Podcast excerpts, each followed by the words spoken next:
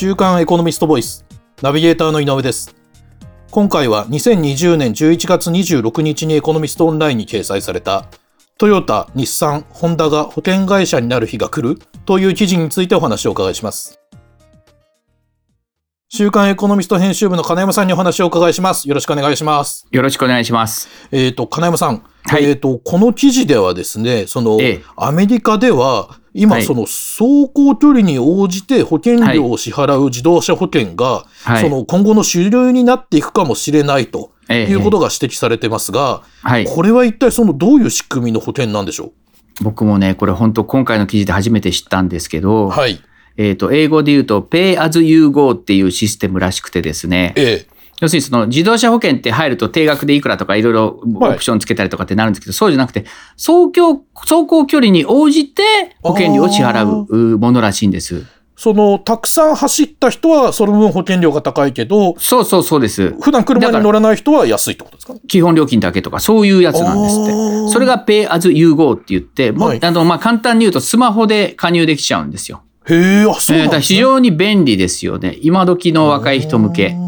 ええ、そうなんですね。で、はい、その、その新しい保険を提供して、その注目を集めた保険会社に、はい、えっと、メトロマイル社という企業があるそうなんですが、はい、サンフランシスコにあるメトロマイルっていうところがまさに走行走行距離に応じた保険の、ええ、その提供で注目されてまして、はい、要はその、スマホで申し込みできるだけじゃなくて、スマホで審査も可能なんですよ。へで、要するにその、例えば僕が車持ってると知るじゃないですか。はい。そのデバイスを無料でこう、もらってですね、それを車に取り付けると、1日の走行距離がその、マップとともにその、示されるわけです。で、向こうは、その、毎、毎月の保険料っていうのは、この走行距離に応じて計算が割り出されるわけですよ。はいはいはい、はい、うん、だからもしね、例えば、要するに今月はもうほとんど走んなかったとかっていう場合はもう基本料金だけとかね。うんうんうんまあ、いるじゃないですか、サンデードライバーとかで。まあ、あの、ね、特に日本の都市部でも。そうそうそうそう、ええここは、なんていうのかな、その、いいですよね。うん、要するに、まあ、簡単に言うと代理店のフィーも払わないでいいし、はいはい、営業マンがいちいち行かなくていいし、全部スマホでできるし、うんうん、で何よりも、要するに、走行ビッグデータがきっちり集まりますから、はいはいはい、ね、メーカーにとってもこれはいろんな、こう、使い勝手がいいわけじゃないですか。そういうところっていうところでメリットがありますよね。なるほど。その自動車メーカーの話でいくと、はい、その EV のメーカーとして有名なテスラも、その独自の保険を提供しているそうですよね。うん、そうなんですよ。えテスラはまさに、これ、その最終的にはそういう、もしかしたらですよ、その保険のビジネスっていうのが収益の3割か4割ぐらいになるんじゃないかっていうふうに言われてるわけです。そんなにですか？ええそれで、これはさっき稲留が話したかもしれないけれども、はい、テスラってのは非常に面白くて、要するに儲からなくていいっていう発想で車を作ってるんですよ。えっ、ー、と、その車自体で儲からなくてもいいってことですね。そうそうそうそう。えー、はい、要はですね、その、あの、車は何でやってるのかって言ったら、要するに、太陽光とか風力とか再生可能エネルギーを普及させる手段として EV を使ってるだからから、車自体を売って儲からなくてもいいっていうのは理念なんですよね。なるほど、なるほど。で、そうするとですね、テスラは結局広告も出さなくていいし、うん、自動車ディーラーみたいな販売網も持たなくていいわけですよね。うんうんうんうん、でも結果的にそれで利益率が高くなっちゃうわけですよ。うん、だそうですよ。だってディーラーいらないしさ、広告費打たなかったら、もうすごいその利益率が厚くなりますよね。そうですよね。で、しかも自分たちが売った車から走行データをもらって、それで保険を自分たちもやってまえっていうふうになったら、そこからも収入がありますから、きっともっと儲かるでしょうね。はいはいなるほど。えー、っと、その、既存の大手のその自動車メーカーである GM も、その最近自社の保険会社を起業したんですよね、はいうん、だから、今回のニュースはまさに実はそこが肝で、要するにその、本家本元のアメリカの GM っていう会社が、オンスターインシュアランスサービスっていう会社、自分の、自分の自社の保険会社なんですけど、そこを使って、もう我々ももう、もうやってらんないから、もう保険業務俺たち、俺たちも乗り出すと。いうことで、要するに自動車メーカーとして、要するにテスラについて2番目に、要するに自動車のその保険に出るっていうことを決めちゃったわけです。ああ、なるほど、なるほど。えー、その、今、そのテスラと GM のお話を伺いましたが、はい、その、でなぜアメリカの自動車メーカーはその独自の自動車保険を展開し始めたんでしょう？まあ、やっぱりさっき言ったように、その、うん、そっちの方がやっぱり、その、儲かるというか、はいはいはい、自分たちの新しい収益源がそこに手に入りますよね。うんうんうん、それとさっき言ったその走行ビッグデータを使っていろんなビジネスができる一つの派生系ですよね、保険っていうのはね。で、その、新しい利益をその、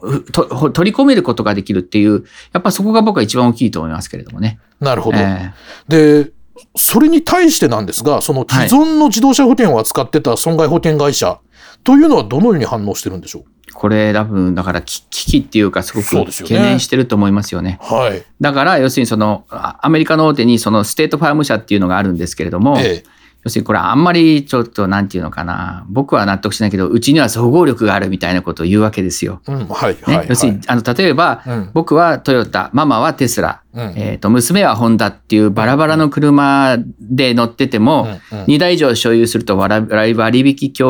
料金がありますよとか。あなるほどなるほど。要するに家庭用保険にすると安くなりますよとか、要するにいろんなこう幅広いこうラインアップにしてその安くするっていうかね。なるほどなるほど。その火災保険と組み合わせましょうとか、そういうことですね。はい、はい、であとさっき言ったペイアーズ融合に学ぶように我々も走行距離に応じた利用ベースの保険オプションをちょっとやりますよっていうふうには、うんうん、あ言ってます。なるほど、なるほど。だから、要するに、まあ、すごい彼らにとっては、その、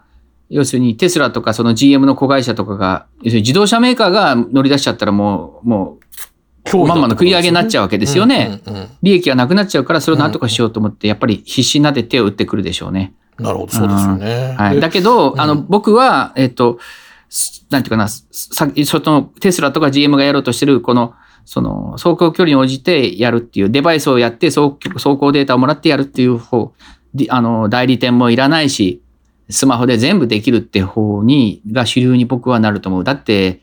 めんどくさくないですか？いちいち代理店の人と契約したりとかっていうの。うんうん、そうですね。ねやっぱり。めんどくさいですね。我々の感覚からしたら、だって、あの、あれもそうじゃないですか、最近。あの、あの、生命保険とかだって今全部ほら。はい、そうですね。ね、スマホでこう、アンケートしたらすぐ入るみたいな感じになってるでしょ、うん、そういうふうにな、そっちになるのが僕は主流じゃないかなと思いますね。なるほど。で、はい、その今まではそのアメリカについてこう教えていただいたんですが、はい。この動きっていうのは日本の自動車メーカーだとか、まあ、自動車業界、保険業界にも影響を与えてくるんでしょうか、はい、あのこれは根拠は全然ないんですけれど、今の段階でね。はい、だけど僕は間違いなくトヨタ、ホンダ、日産っていうのはここに出てくると思います。うん。それぞれ独自の自動車保険を展開し、出すようになるんじゃないかと。それはなぜかというとですね、あの、今日その EV の特集を稲留がやったと思いますけれども、はい、EV っていうのはそのガソリンをいらない車じゃないですか。はい、そうですね。それからで、電気、モーターだけですから修理が非常に少ないわけですよ。はい。えで、あとシェアリングとかも可能になってくるわけですね。ええ、そうすると、とにかく経済としてはどんどん規模が小さくなるわけですよ。ガソリンスタンドいらないし、自動車ディーラーいらないし、修理工場いらないし。ああ、なるほど、なるほど。うん、だそうやってどんどんどんどんその自動車経済がリリサイズしていく中で、はいはい、あの、どんどん収益機会っていうのはどんどん減っていくわけですよ。うんうんうん、でその中で、要するになんとかその経済が小さくなる中で、パイを取り合うみたいな仕事がきっと激しくなってくると、はい間違いなくそういう自動車保険にメーカーが自ら乗り出すようなところに来るんじゃないかなっていうふうに僕は思ってますね。そうでしょうね。あのー、車のユーザーからしたらそっちの方が便利ですもんね、単純に。いや、便利でしょう。そりゃなんだって。ですよね。先ほど金山さんからも話があった通り、うん、スマホで全て完結して、えー、で、もう、あの、走行距離に応じて、えっ、ー、と、誰もがわかる明確な形で、あなたは今月30キロ走ったのでいくらですよ、と。えー、いう形で、えっ、と、出てくるようになれば。はい。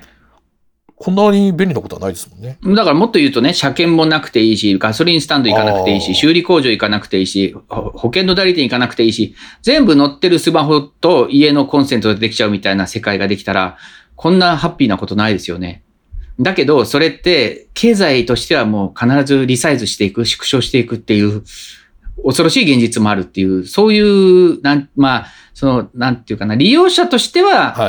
便利でいいけれども、経済全体としてはどうなのかなっていう、すごく大きい命題を突きつけられたテーマだと思います。そうですね。特にそのエンジン車、えー、まあまあ、あの、内燃機関の自動車産業っていうのはものすごく裾野が広い産業として今までずっと、特に日本経済牽引してきたところもありますから、それがこう、スケールダウンしていってしまうっていうと影響大きいかもしれないですよね。そうですね。